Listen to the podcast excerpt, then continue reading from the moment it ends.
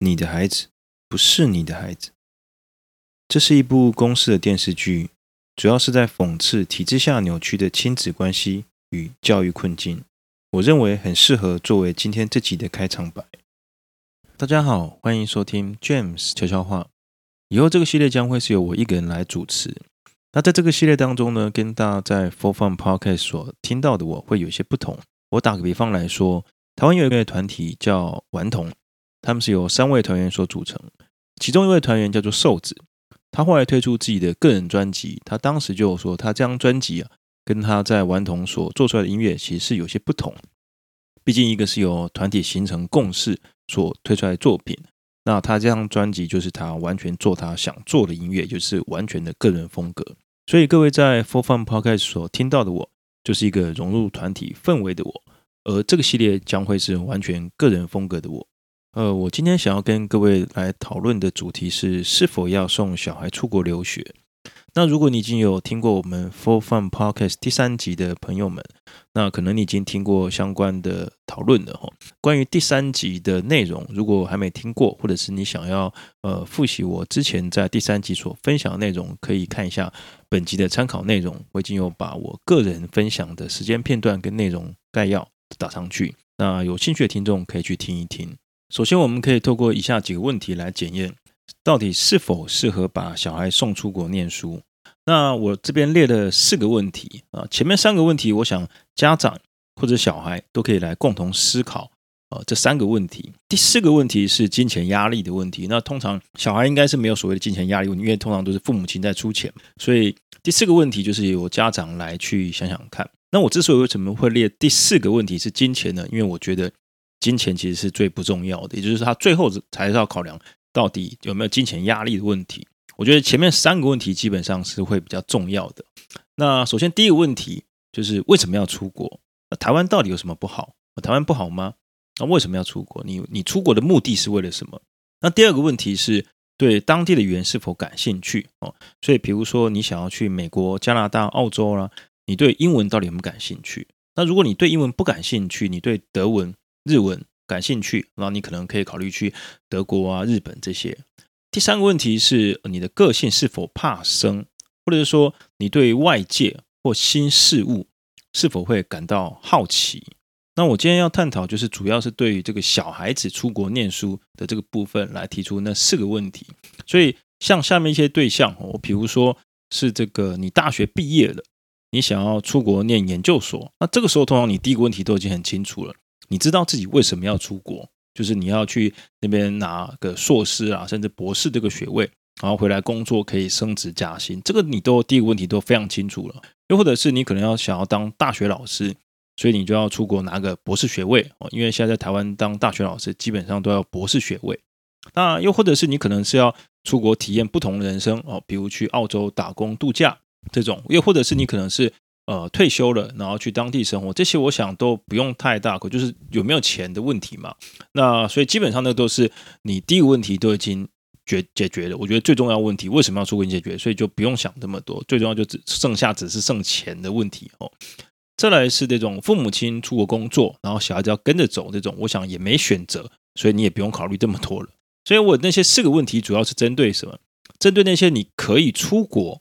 也可以不出国的那些人来做探讨哈，所以大部分主要啦，我想主要是针对于大学以前哦，比如说想要把小孩送去国外念国小啦、国中啦、高中哦，像我自己本身是呃这个去那边念高中的嘛，那可是对于这个呃你想要出国念大学这种呃，除非我个人觉得，除非你是在从小在台湾，或者是你在高中啊就已经准备好。要出国念大学了，那这个时候通常你的语言都已经还不错了哦，你已经准备好出国念书了。那这个时候你出国可能可以省下不少费用。那就是其实我要讲，就是说针对一些，如果你在台湾，呃，不管你是念高中、高职或五专也好，然后结果你想要念大学的时候，结果落榜了，然后但是你又想要大学学位嘛，然后讲，哎，那是不是呃出国念大学就比较好？这种的话，我会觉得，呃，通常你的语言。都不够好，所以你通常都要先念语言学校。那语言学校的费用其实蛮昂贵的哦。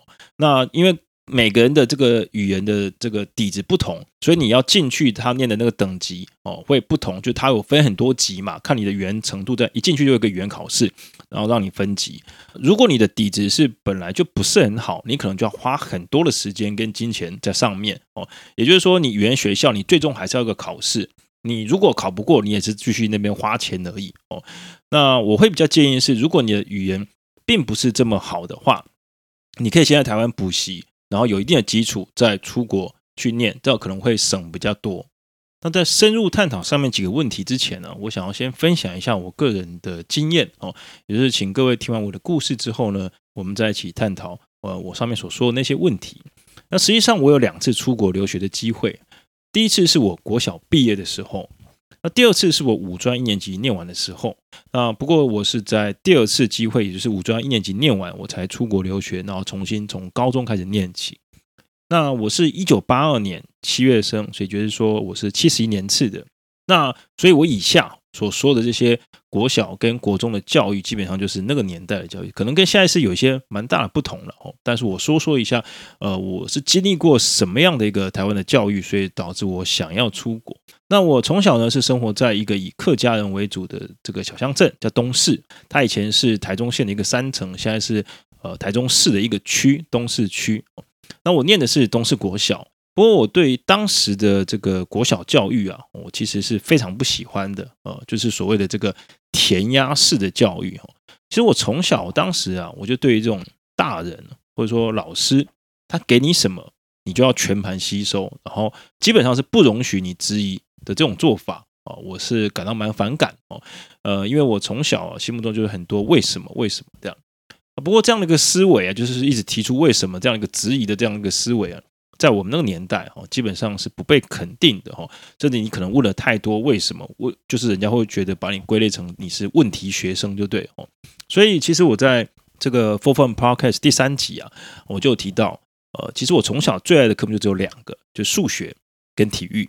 哦，因为数学基本上你主要是呃靠理解嘛，就是那个公式你稍微背上，就就就就用理解可以推出来。你并不像那些什么历史地理啊那种去去去跟你硬背死背那种哦。所以呃，我基本上不大喜欢硬硬背了。我觉得呃念念书我是觉得靠理解比较重要。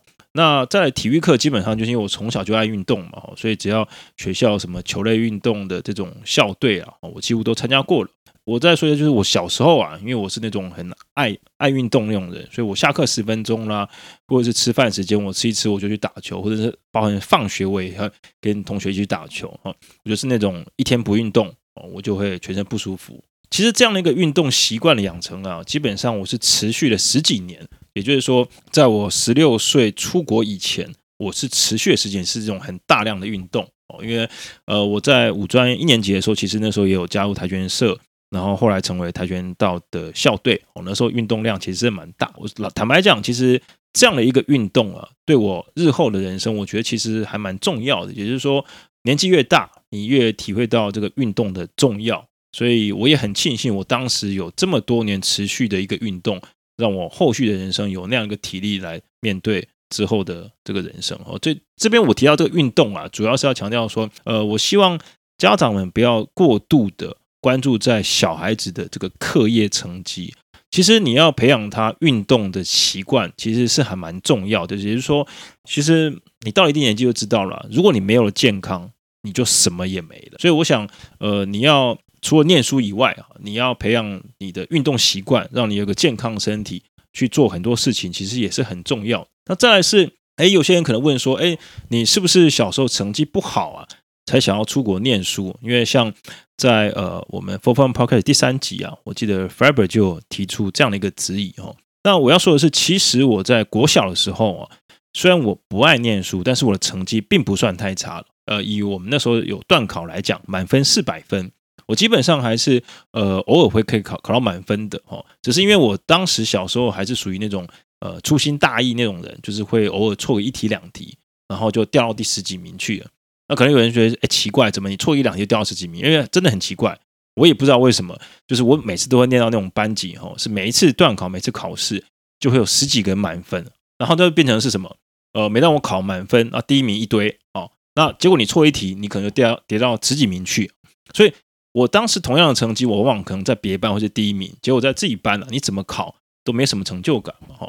但是我要强调就是说，其实基本上我在国小啊，我的成绩并不算是很差，所以我不是那种国小成绩很差，然后想要出国，就是因为我刚刚讲了嘛，我第一次的出国留学机会是国小毕业的时候。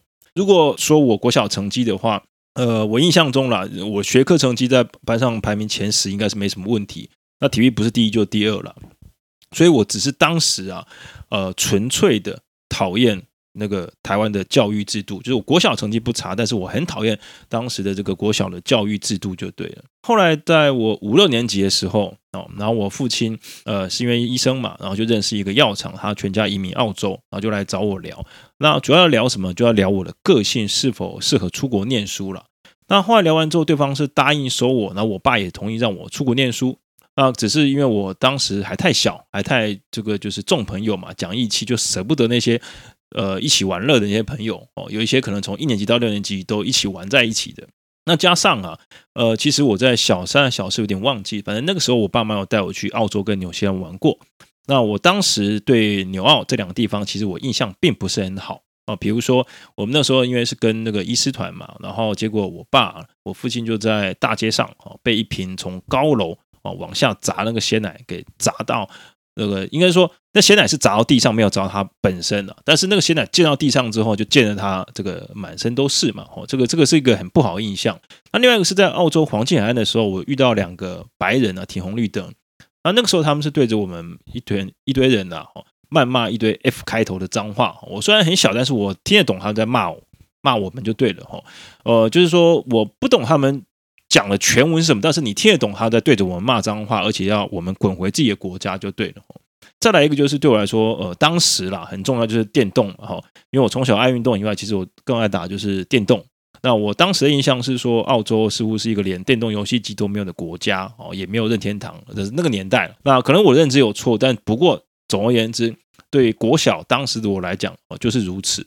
哦，所以就简单来说，我就是不想去那么无聊的地方哦。所以最后在这个你众朋友跟上述那些印象衡量之下，我最后在国小毕业之后，我还是选择在台湾念书。那在国小毕业之后呢，呃，其实那时候还有一个很大的诱因呢，让我留在台湾继续升学。就是说那时候在国小的时候有听说，呃，我们东势国中有舞蹈班哦，然后那个时候因为资讯不足嘛，然后我就呃以为啊。我可以去报考舞蹈班，然后就可以学到霹雳舞或街舞什么。因为当时很流行这个小虎队哦，就是吴奇隆霹雳舞嘛，然后觉得他这个跳舞很帅，而且那个年纪嘛还小，就是喜欢耍帅嘛。结果没想到呢，这个考上之后啊，进去的第一堂舞蹈课，啊，老师就告诉我们说：“哎，我们这边不教霹雳舞或街舞哦，我们只教什么？教芭蕾舞、现代舞、民族舞跟即兴舞。”呃，我的印象中呢，东势国中的舞蹈班入学考试啊，其实是这个学科占了百分之七十，那术科只占了百分之三十。那学科要考什么呢？基本上就是什么，印象中是什么国文、数学、逻辑推理这种智力测验之类的。那术科就是基本上考一些比较简单的肢体运动测试就对。所以我们班呢、其实很多人是不适合跳舞，那主要是他的学科的比例太重。那所以换句话说，其实东四国中的舞蹈班传统上来说就是资优班哦。如果一般来讲，这个整班的成绩是考得够好的话，会整个三年都是舞蹈班。我们那个时候一个年级大概有二十班，因为说人比较多嘛，一个年级有二十班，然后其他的班级有四五十个，那我们班只有三十个哦，因为这个呃舞蹈班的名额有限嘛，哈。那我的印象中，经常啊是我们班的前二十名，就几乎啊。就几乎呃占据了这个全校排行榜的前二十哦，没有前二十，在至少也有前五十之类的哦。所以基本上哦，我在这种班级念书啊哦，其实呃除了跳舞还算开心以外啊，我在课业学习上哦，其实我算是蛮不开心的哦。所以一来就是我真的很不喜欢念书，那二来其实在这种班级念书啊，你的这个课业压力其实还蛮大的哦，特别是呃当时还有这个体罚的制度存在。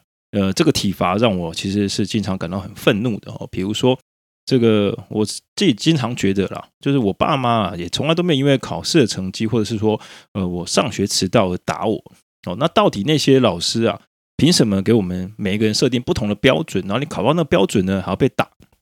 所以我印象中很深啊。呃，我其实经常被打，因为我考不到那标准哈。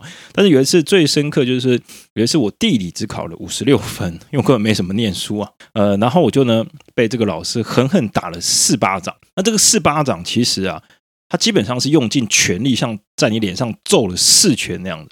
呃，所以那时候我当时其实是很生气的，我手握拳头，然后气到哭啊。那你又不能打老师嘛，对不对？那年代，嗯，我也还没到说可以直接在课堂上直接跟老师打起来嘛。所以那时候真的很不服气哦，就不服气的是说他到底凭什么就这样打我？那另外一次是这个早自习睡过头哦，然后那个时候我们是呃规定说你迟到一分钟就被打一下，然后结果最后我是被整整被教务主任哈呃打了一百下手心啊，前面是先拿藤条打。然后后来那藤条打到断掉了，但是还不够一百下嘛，他就继续拿这个木椅上的那种木板，很厚的那种木板继续打，打到我整个双手都肿到不行。而且我记得那天好像还是周六还周日吧，也就是说一般的班级是不用去学校上课的，但是因为我们是资优班嘛，所以还是要去学校上课。所以总而言之，其实我当时是非常讨厌台湾的教育，而且我那时候有个想法，就是呃，我觉得如果我国中毕业继续去念高中，然后再去念四年的大学。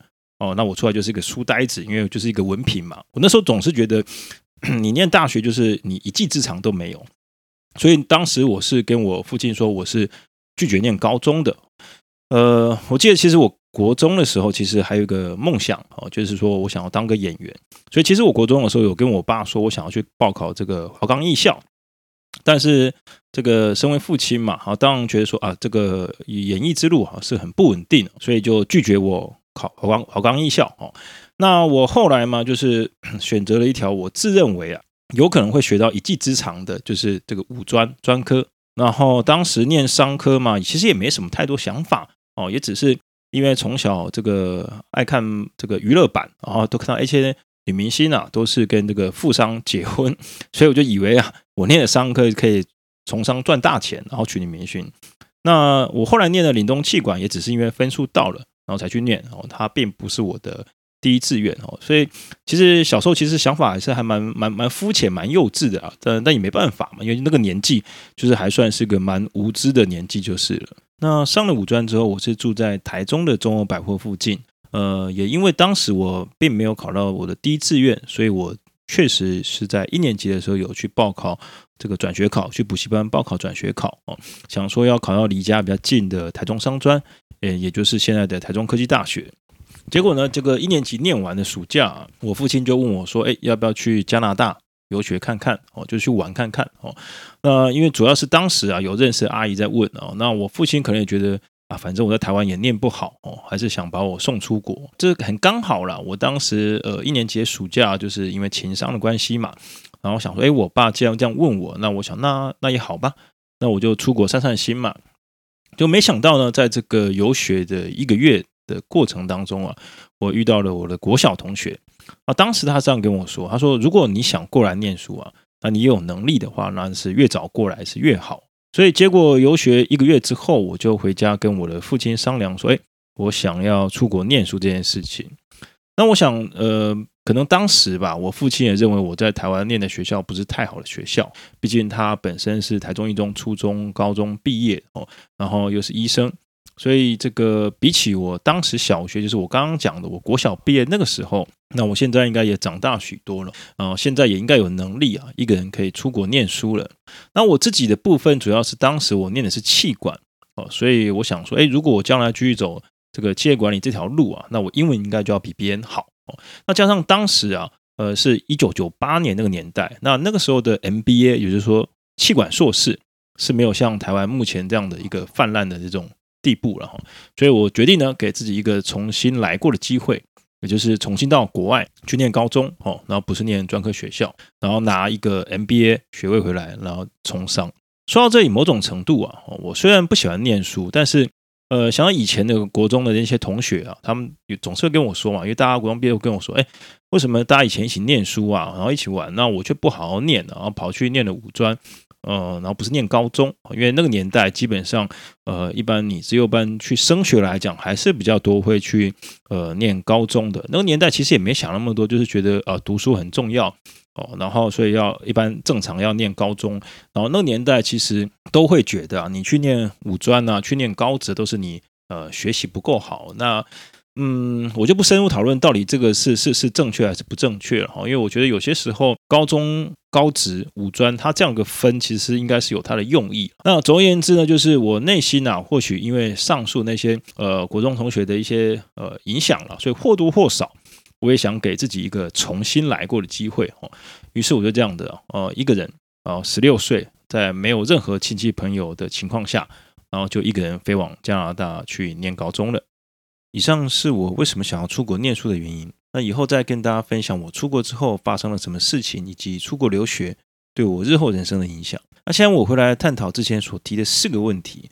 首先，第一个问题，为什么要出国？我自己一开始是讨厌台湾的教育，后来是因为情伤嘛，想离开伤心地，加上国中算是没有好好念书，让对我有期望的人失望了。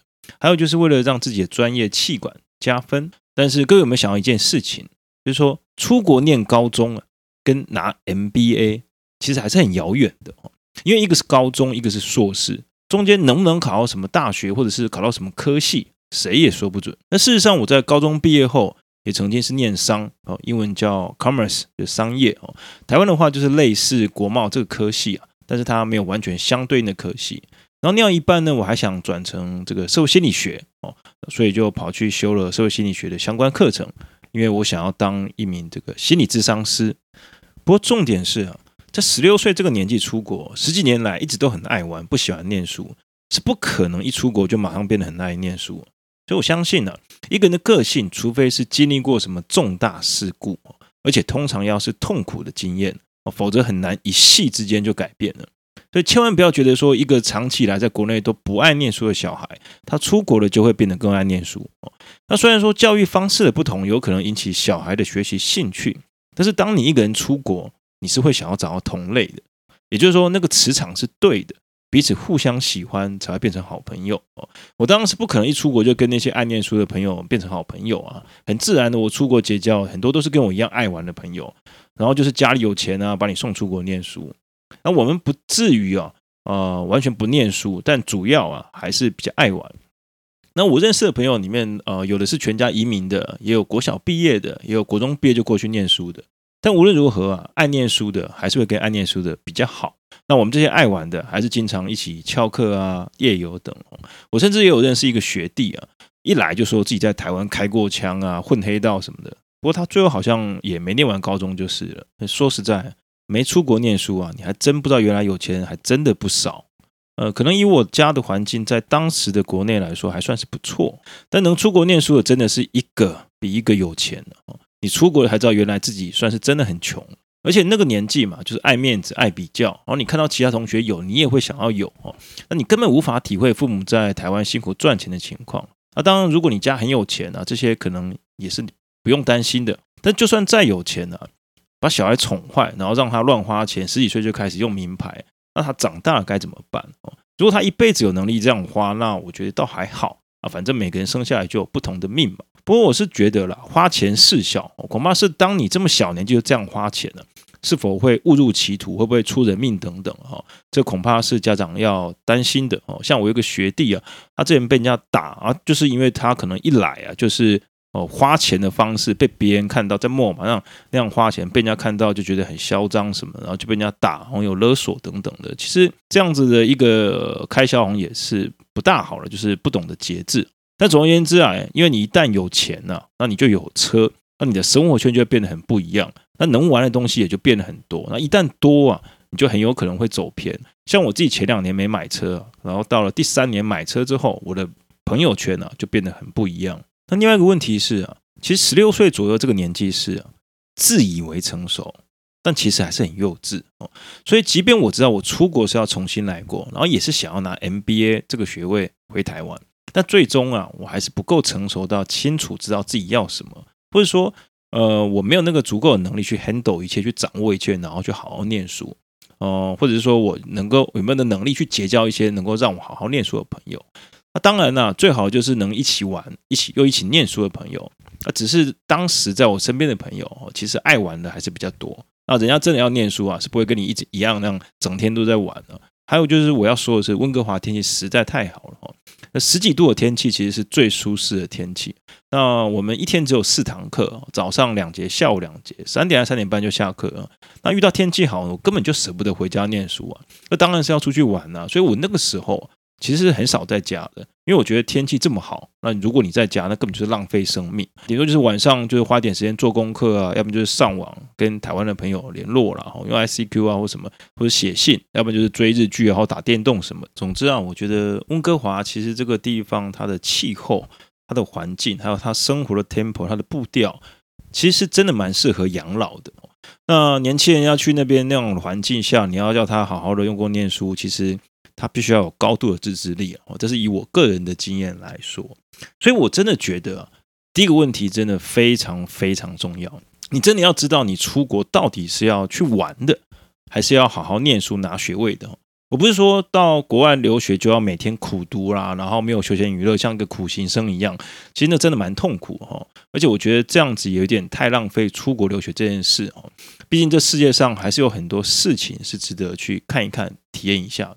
那偶尔释放压力也是好事啦，只是说不用每天呢、啊，这个呃，就就是说应该说不能每天一到日都在玩就对了哈，白天在玩，晚上也在玩。那我像我之前就是差不多这样，一到日白天晚上啊都在玩。所以说你看哦，很多大学毕业才到国外念研究所的人，基本上他们至少在台湾的大学都玩过了哦，玩了四年，然后也都二十几岁了，跟我们那种十几岁基本上还是有一些不同哦，就是说在思想。成熟度上还是有一些不同，而且我个人认为，就算你爱玩了，虽然大就是大学毕业生，其实我觉得还是会爱玩了哈，呃，也会有一定程度的不同。不过坦白说，如果你是家里很有钱那种哦，然后在台湾的念大学就很混那种，然后出国只想洗学历，那那种我觉得就不好说了哈，那种可能就会玩得更疯也不一定。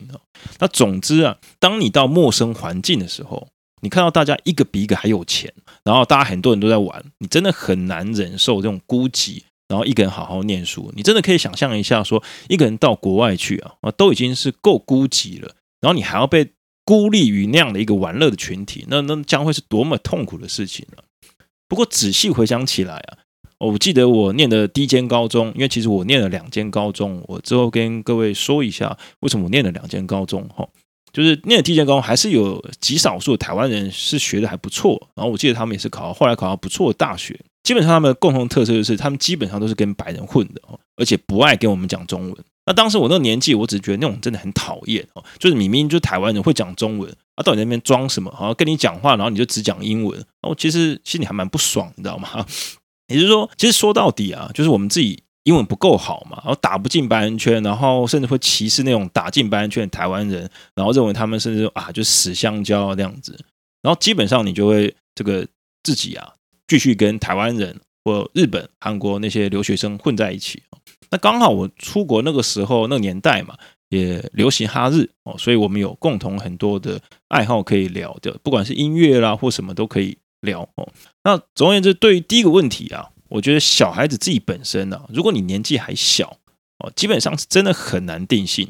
就算他嘴巴说，哎，他知道他为什么想要出国哦，不过我可以跟你说，就等到他真的出国之后，他真正的在当地生活，恐怕又是另外一回事哦。因为当你还没有出国的时候，你是真的很难体会当地的生活。那就算你就是去游学一个月哦，像我这样哦，去出国游学，先游学一个月。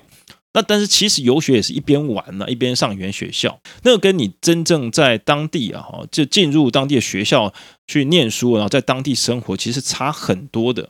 那至于家长的话，我想你恐怕得思考，把小孩送出国是为了什么？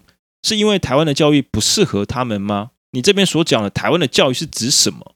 是国小、国中、高中、大学这样的一个直线升学的思维吗？还是指什么？哦，那难道小孩子不爱念书，然后送去高职或五专去学其他技能就是不好的吗？呃，我自己是最近还蛮欣赏一个 YouTuber 哦，他叫做阿成师，他基本上是在台湾念大学的，他是学设计的，然后他大学毕业有去卖自己做的面包，然后最后他是去法国的厨艺学校哦学学料理，然后后来拿到厨师的执照。据他的说法，是他的这个学位啊，相当于这个法国的高职的学历哦。不过人家本来就是学技术嘛，他并不是要求这个呃呃高等教育大学的那种。所以基本上他后来拿到这个厨师执照之后，他也进了很有名的一个餐厅当厨师过然后现在自己是在当一个专职的 YouTuber 哦，也过得还算不错，而且他在法国那边呢还娶了一个呃还算蛮漂亮的一个英国老婆，然后生了一个蛮可爱的小孩子哦。总而言之，人家过得也还算不错。那我们回来我们刚刚的问题啊，就是说，如果台湾的教育不适合小孩子哦，就是你觉得哎这个这个小孩子可能是因为台湾教育不适合他，那难道国外的教育就适合他们吗？以我自己为例，我当初认为台湾的教育不适合我，所以我一直很想出国。但真正的出国之后呢，那种没有人逼你念书的氛围啊，其实你更要有高度自制力哦，你才有可能把书念好。不过坦白讲，像我现在来看，我真的觉得念书不应该是目的，念书应该只是一个工具，念书只是培养你学习的能力而已。那至于学习这件事呢，不应该只有到大学就结束了。即便是我已经拿到最高学历这个博士学位，法学博士，我也还是觉得啊。人应该就是要终身学习，因为这世界上实在有太多的事情值得你去学习。真正的目的应该是什么？我觉得真正目的应该是你想要过一个什么样的人生啊？比如说，你就是想要去国外生活嘛，所以你可能选择去那边念书，然后毕业，然后在那边留下来工作生活。这个我觉得是是是合理的。那当然，我觉得人生苦短，人就这么一辈子，就这这一辈子就这么一次。你的人生是否过得开心？我觉得是很重要哦。如果你真的在国外出国了，过得很痛苦，然后你回来台湾，我我也不觉得这个就是说，呃，这这个也不见得是一件不好事情了。所以说，对于这个想出国小孩来说，他至少是呃出过一次国。你中途这样回来，然后等到他将来长大之后，他就会更清楚知道说，诶，他到底适不适合出国。也就是说，他可能之前出过国。然后中途你觉得他不是，他不想，他不喜欢，然后他回来了。等到他长大之后，他想要再度出国的时候呢，他就会更珍惜这次的出国机会哦，而不是像他当时年轻时，就是说啊，可能很多啦，就只是想要逃避在台湾发展不好的这种困境。作为父母的，我觉得你可能要想一下，就是说把小孩送出国念书后，会不会就变成他不想回来台湾了？但是基本上，你可能又希望他只是出国念书嘛，希望他学成归国，希望他最终还是回来台湾落根工作生活这样子哦。所以，比如说像我父亲嘛，当时他就其实不是很希望我留在加拿大。那我不晓得是不是因为受到我母亲那边的影响了，因为我母亲那边很多哥哥姐姐啊去美国念书啊，就我外公送出去之后，就很多几乎都没有回来台湾了，或者是很很少回来了啊。我不晓得我父亲是不是因为看到这样哈，所以就不想把我留在那边。但我当时啊，自己是因为真的很清楚知道我们国际学生的身份跟那个你全家移民过去那种移民的身份的差别在哪里？那待遇实在差太多了。所以我当时是一直很想要有加拿大国籍的啦，只是我爸不肯嘛。呃，关于这两者的差别，我想将来以后有机会再来跟大家分享。还有个问题就是说，如果你是呃，就是送小孩出国，你为什么？如果你是为了语言呢？哎，想说会不会？呃，我送出国就希望他语言变更好嘛，对不对？那关于这个问题，我直接用第二个问题来回答哦，也就是说，呃，对于当地的语言是否感兴趣哦？不管你是英文、德文、日文还是什么都好哦，甚至去意大利文嘛，想去意大利留学，我觉得啊，可能不用到非常喜欢，但至少至少你不要是排斥的哦。呃，那如果他本身很喜欢或很热爱这个语言，我觉得那当然是最好的。因为你要知道哈，去当地生活要讲当地的语言，其实是很基本，这是最基本的哦。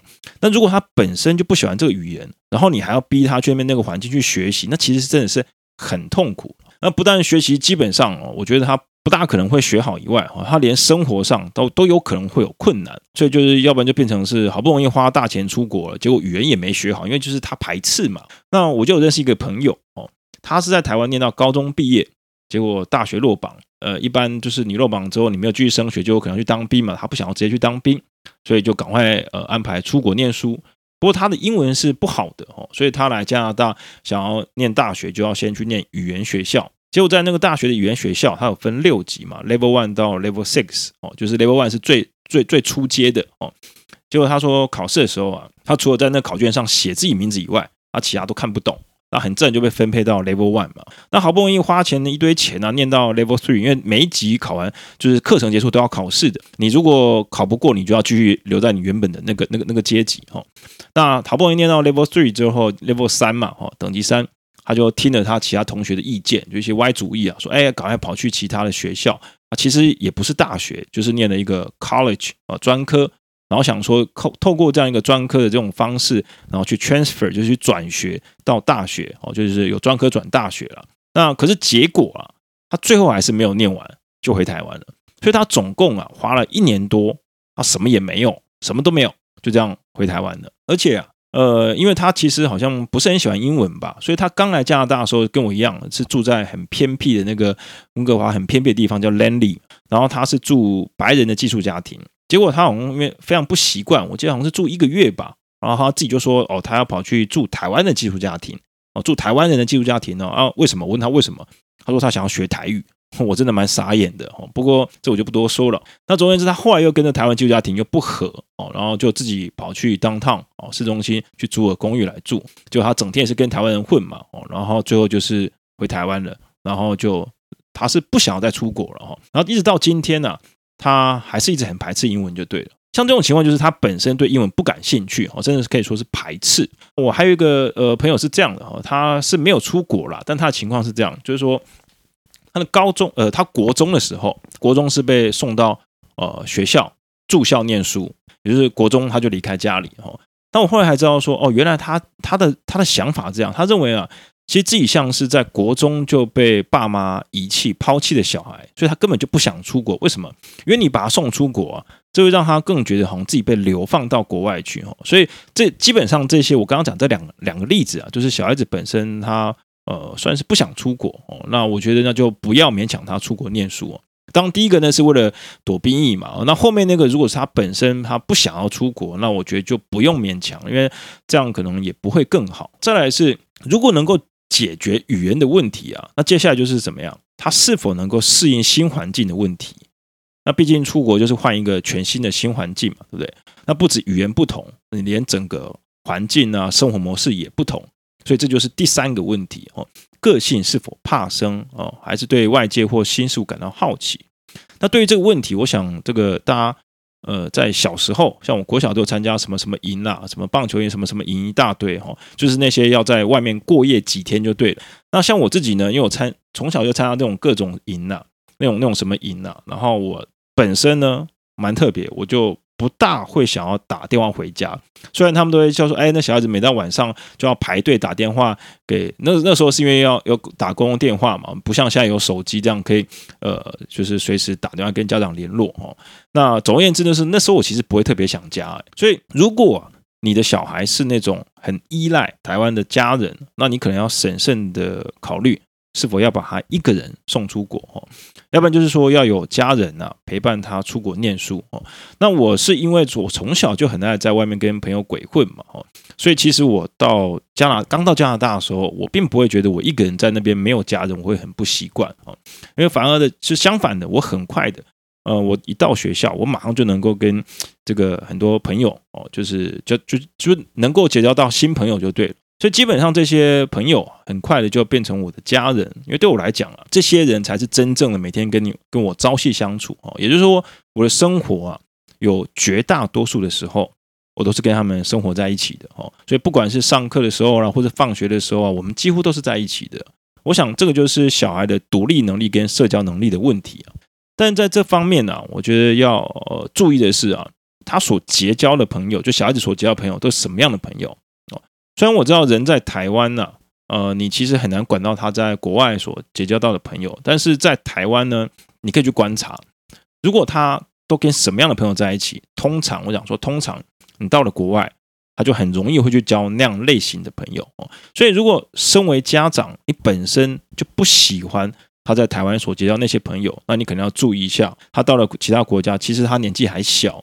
啊，那通常他会结交朋友也还是会那一类型的。嗯，不过我个人是觉得啦，如果这个小孩他本性是不坏的，倒是不必太过于担心了。因为年轻人嘛，好奇心，然后去做一些违法的事情呢，只要不要闹出人命或者作奸犯科，倒是还好。我这边指的这个违法，只是指说一些呃比较轻微的行政违法哈，不是指那种刑事犯罪的的问题。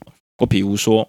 嗯，我自己爆雷一下。我比如说这个，像我这种乡下地方，我讲我是东势乡下地方长大的小孩子嘛。那我们这种乡下小孩子很多啊，爱玩的男孩真的是很多，在国小五六年级啊，或者是到国中的时候，就几乎都会有呃偷骑机车的经验的。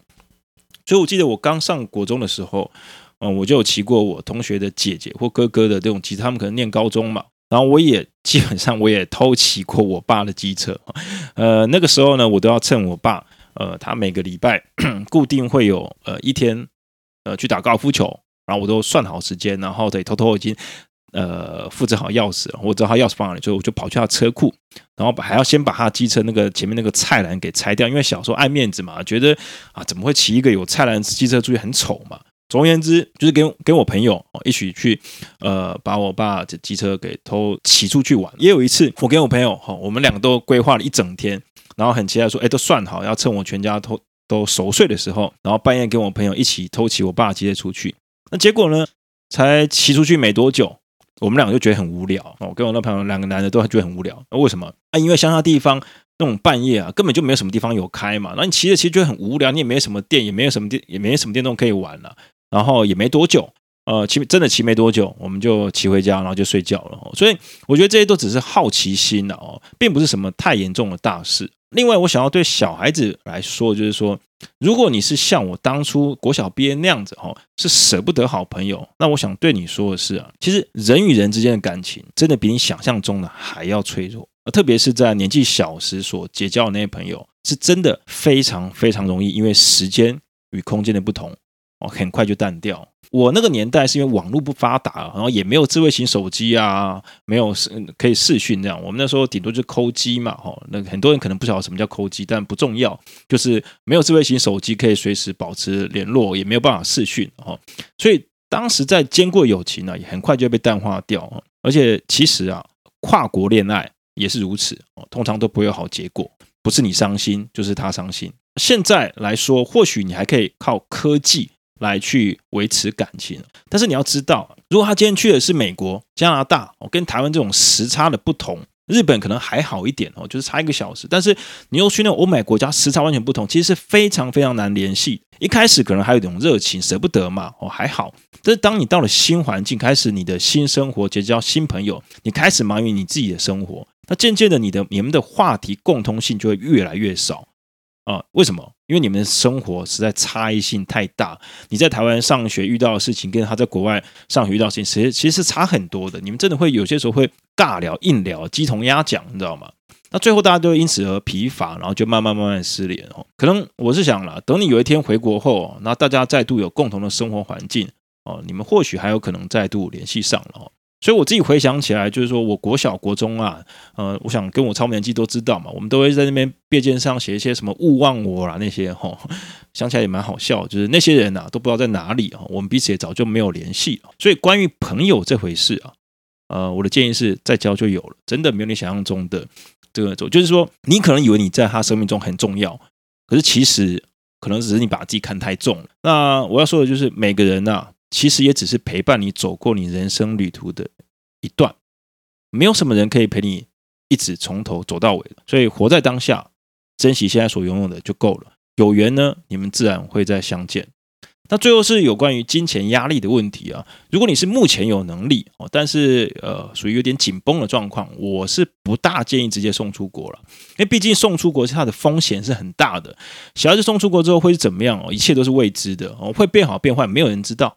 也可也有可能说他在国外时间待的时间呢、会比预期的还长。因为比如说，呃，你可能预计一年的语言学校嘛，结果他念得更久，那你可能就要花更多的钱。诶，或者说有可能念到一半都没钱了，然后或者是超出我刚刚讲超出预期的期间，就有可能中途要放弃回国。那那我觉得是有点可惜啦。像我自己呃当初啊，主要是为了我母亲的病情呢、啊，当然还有爱情的因素，那个以后再再再说吧，哈，再跟各位分享。然后当然还有考量到就是我家的家境，后来遇到九一大地震嘛，也没有像我刚出国的时候那样好，所以我就想说，那我就先回国，然后减轻我父亲的经济负担。哦，然后我就想说，那我就先回国念大学吧。当时是想说，呃，我就先回台湾，随便念个大学，什么科系都好。我是想要出国念硕士的啊，我也没想过了，呃，人生后来又走上不同道路啊。那总而言之啊，啊，我觉得这个也没什么不好。那将来我再跟大家分享这个我回国后的发展。呃，总而言之呢，我是觉得这样的，人生难买早知道。但我相信一切的人事物出现在你的生命中都有它的意义。有很多事情你可能当下无法理解，可能你也要到多年之后，你才能够理解这一切的过程，它到底有何意义。但它不会是没有意义的。所以就是说，如果你是经济宽裕的情况下，然后你又符合以上那三个条件，我觉得那你就可以考虑把小孩子送出国念书。今天就先到这边，好。那出不出国，我觉得没有一定的对错，每个人的状况都不同，我只提供一些想法哦，来供大家参考。谢谢各位，我们下次空中见，ciao。